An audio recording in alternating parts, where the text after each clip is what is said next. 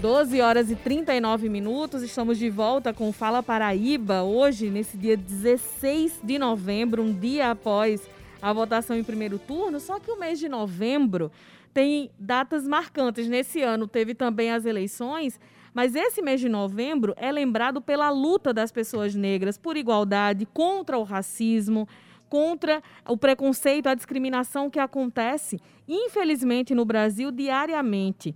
O mês que é lembrado, né, por trazer à tona discussões sobre essa luta antirracista, que é principalmente das pessoas negras, mas que precisa sim do engajamento de toda a sociedade. E para falar mais sobre isso, para trazer para nós, para começar a falar sobre Novembro Negro, trazer o que a lei fala contra a discriminação, sobre injúria racial, sobre racismo, a pena e como denunciar tudo isso, nós vamos conversar a partir de agora com a advogada e historiadora Viviane Oliveira, que é membro da Comissão contra o Racismo e Discriminação Racial da UAB Paraíba. Ela já está em linha conosco.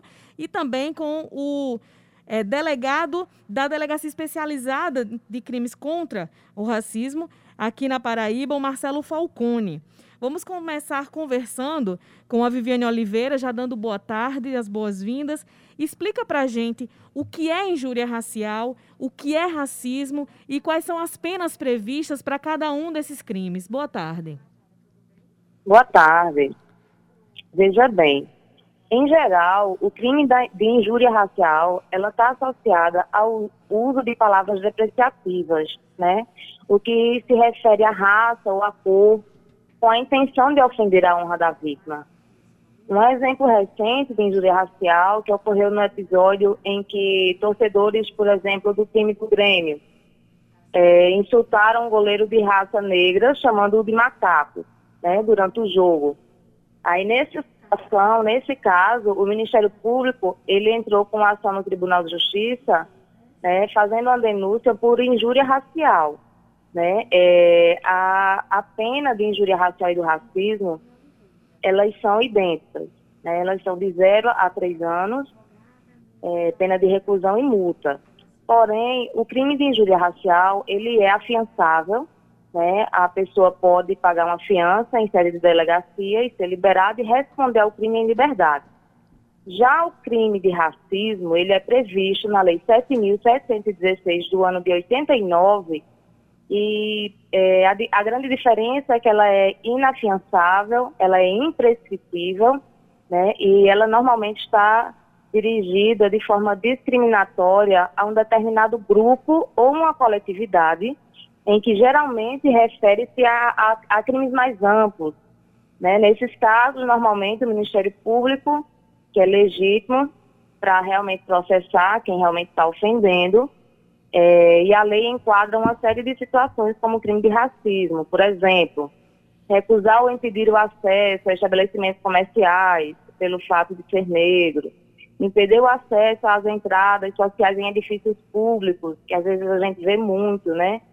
Que pessoas é, negras sejam impedidas de entrar de forma pela porta da frente, como se diz popularmente é legal buscar emprego em empresa né? privada, esse tipo de coisa.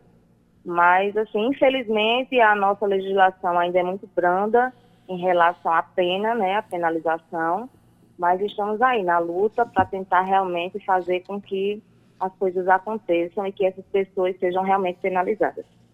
Já vou incluir na nossa conversa também o delegado Marcelo Falcone. Delegado, seja bem-vindo, boa tarde para o senhor. Explica para a gente como as denúncias chegam para o senhor? Qual, que tipo de prova as pessoas que são vítimas de injúria racial, vítimas de racismo, podem chegar e como acontece a investigação? É, quero parabenizar boa tarde a todos, agradecer o convite, é, cumprimentar Petrônio Isla, doutora Viviane. Eu acabei de ouvir aqui a explanação perfeita Nada a acrescentar. Parabenizo pela belíssima explanação a respeito da Lei 7.716. Então, sou titular da DECRAB, Delegacia Especializada em Crimes Homofóbicos, Raciais e de Intolerância Religiosa. E nós é, temos esse atendimento, né? Vou, vou enfocar hoje nas questões raciais e quero dizer o seguinte, a gente tem tido uma procura importante com relação aos crimes raciais. No geral, assim, o que a gente mais atende na delegacia são, é, individualmente, são as injúrias raciais. Alguém que é, diz que foi vítima de um insulto, né? Injúria na lei significa é, o palavrão, é, alguém que atinge a honra subjetiva, ou seja, o conceito que você tem de você mesmo. Então, alguém que te ofende com um preconceito racial, certo? Então, a nossa maior procura tem sido essa. Também atendemos, já também, é, oportunamente, temos também os crimes de racismo, que é como a doutora muito bem fale, falou aí, você ser obstado de algum direito, ser impedido de ter acesso a um emprego, ou entrar num, num elevador, ou ser recusado num restaurante, ou ser mal atendido no hotel. Todas essas situações em que a Lei 7.716 abrange, certo? Bem como pessoas que incitam ódio em, em meios de comunicação, internet, entendeu? Propagando o preconceito. Então aí é o racismo. Então, o que a gente vai falar de prova. Então, todo, todo crime necessita de provas. Né? Quando o crimes raciais, ele não foge à regra do que é exigido pela Constituição, pelo Código de Processo Penal. Ou seja, ninguém pode ser acusado, ninguém pode ser condenado sem provas. É o princípio da ampla defesa, do contraditório, da igualdade processual. Então a gente tem que se ater a tudo isso. Então, a, gente, a pessoa faz a denúncia, nós como delegados, nós temos que informar que precisamos de meios de prova, ou que você já indique, ou que nós possamos investigar. O delegado investiga para que possa indiciar a, o acusado ou acusada no final da investigação, que irá para o Ministério Público. Então, o que são provas? As provas podem ser testemunhais, podem ser técnicas documentais. Da, testemunhar é quando alguém é, presencia uma situação dessas, ou pelo menos fica sabendo. Técnicas, pode ser o quê? A gente fala em prints, é, áudios, vídeos, entende? Então, tudo que você puder trazer para a autoridade policial, isso vai facilitar o trabalho e o bom êxito do inquérito policial e, consequentemente, do processo penal. Seria basicamente isso. A gente tem que ter meios de prova, a gente tem que saber ter como indiciar a quem comete os crimes. 12 horas e 47 minutos. Petrônio Torres. Boa, eh, saudar o doutor Marcelo Falcone, também saudar a doutora Viviane Oliveira. E eu queria perguntar à senhora, doutora Viviane Oliveira, a senhora está falando de racismo, é, a senhora começou a falar do racismo especificamente no esporte. E é, esse final de semana, um inglês chamado Lewis Hamilton sagrou-se heptacampeão do mundo de Fórmula 1, heptacampeão mundial. Pela primeira vez, um negro é, venceu corrida de Fórmula 1. Pela primeira vez, um negro foi campeão do mundo. E pela primeira vez, um negro torna-se o maior vencedor da história de Fórmula 1. E a Fórmula 1 é um esporte de elite, é um esporte de milionários, é um esporte é, onde eles não toleravam, até hoje, é, negros. É, toleram Hamilton porque é um heptacampeão mundial. Só tivemos dois na história, um americano e o Lewis Hamilton. E aí, é, é a pergunta que fica para a senhora, doutora Viviane, é, é, por exemplo, o Hamilton não é ídolo na Inglaterra. É? Acredito que se fosse brasileiro, seria ídolo no Brasil, até porque Pelé foi ídolo no Brasil. Né? E temos outros negros que são ídolos no esporte no Brasil. E esse mal do racismo está embrenhado no mundo todo.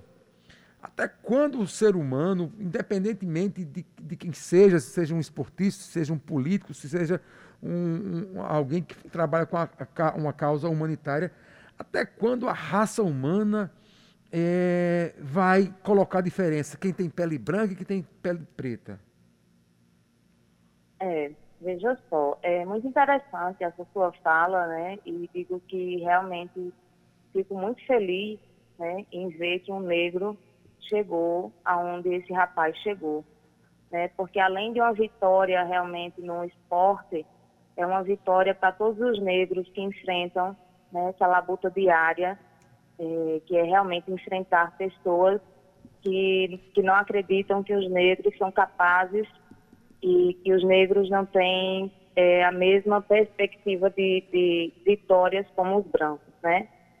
Infelizmente, a gente não tem como precisar realmente até quando, porém, no meu ponto de vista, eu acredito que enquanto a sociedade não entender realmente que o racismo estrutural, né, que o racismo existe, é, eu acredito que já, já, já tivemos grandes avanços, inclusive nesses pleitos, no pleito que houve ontem, né, da, da, da política, onde mais de, de 272 mil candidatos negros, né, em, em todo o Brasil.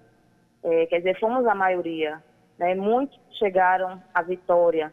Inclusive aqui no nosso interior tem Thalita Oliveira, que se tornou a prefeita da cidade, né, com muita alegria, realmente, que é, a, a, a, os negros vivenciam esse momento, né? É mais um passo um passo lento, mas um passo. E assim, é, infelizmente, é, tem que realmente fazer com que nossos filhos, né, os pequenos, sejam educados no intuito de que entendam que negros e brancos são iguais perante a legislação e perante qualquer outra situação. Eu a, acho que é isso. A gente vem falando muito nos últimos tempos, e eu digo a gente, enquanto mulher negra e enquanto movimento negro nos últimos anos, porque sim, existe uma dívida histórica das pessoas brancas, porque as pessoas negras foram escravizadas e depois, quando libertadas aqui no Brasil especialmente, a libertação que a Lei Áurea trouxe foi dizer, estão livres, saiam daqui sem comida, sem educação, sem trabalho, sem moradia, sem nada. E aquela ação lá atrás, quando passar as pessoas negras escravizadas deixaram de ser consideradas objetos e passaram a ser consideradas pessoas, sem nenhum tipo de apoio, sem saúde, sem nada disso. E essa desigualdade a gente acompanha até hoje. Então, é sempre importante falar sobre isso, falar sobre essa dívida histórica que existe, sobretudo aqui no Brasil, porque a colonização que nós tivemos aqui no Brasil é diferente do que houve nos Estados Unidos, por exemplo. Aqui no Brasil foi uma colonização de exploração. Nos Estados Unidos foi uma colonização para morar. Aqui não. Retirou-se tudo que podia e deixou pessoas morando aqui, mas enfim, explorando sempre. Então, essa desigualdade que existe hoje. Eu gostaria do, das opiniões dos dois, começando pelo, pelo delegado Marcelo, em relação a o que fazer nessa luta antirracista. Porque quando a gente fala sobre a discriminação, muitas vezes, quem é negro entende o que é a discriminação, que é muito sutil muitas vezes. Tem pessoas de pele clara que não entendem a sutileza da discriminação. Mas a luta antirracista precisa das pessoas brancas também, ajudando e entendendo e se educando diariamente para melhorar esse quadro que a gente tem no país. É, veja, veja bem, então eu, eu, eu não sou sociólogo, né, mas eu vou dar meu, meu entendimento né, a respeito. É, concordo, realmente temos uma questão histórica muito complicada, né? na nossa colonização ela teve um, um viés de exploração e de exclusão. Né? Poucas pessoas tinham acesso a tudo. E a maioria da população, notadamente a população negra, a priori escrava e depois é, marginalizada, né, não teve acesso.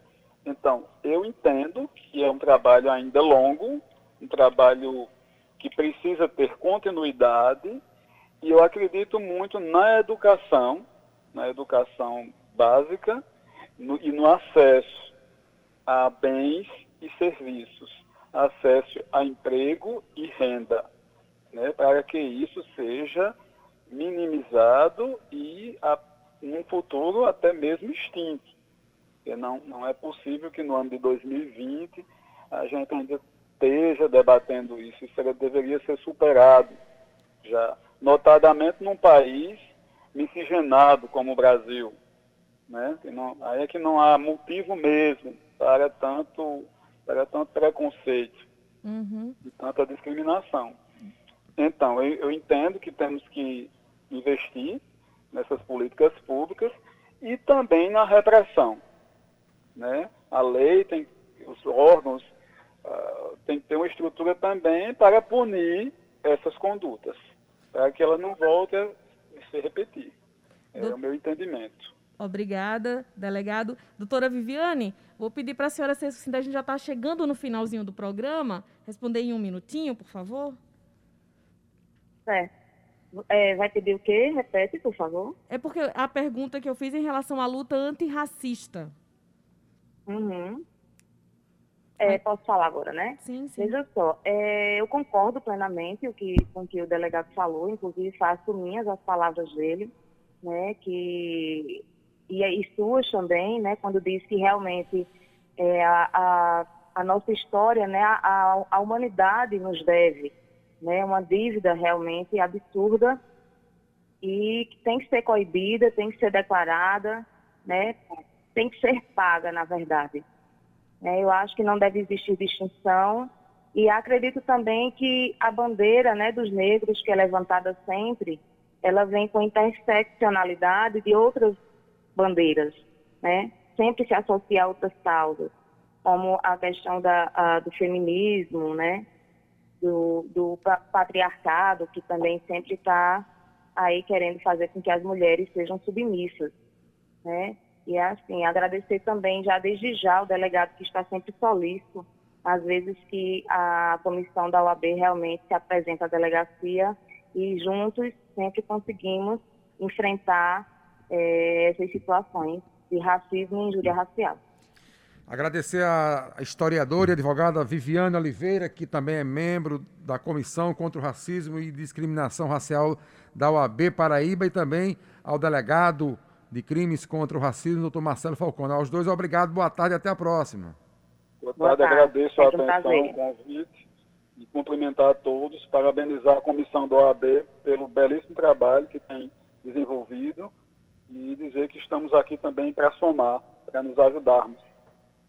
Muito obrigada. E com essa entrevista, a gente abre a programação que teremos durante toda a semana, falando mais sobre questões, falando sobre o Novembro Negro. Na próxima sexta-feira é o Dia da Consciência Negra, a gente vai falar bastante sobre isso essa semana.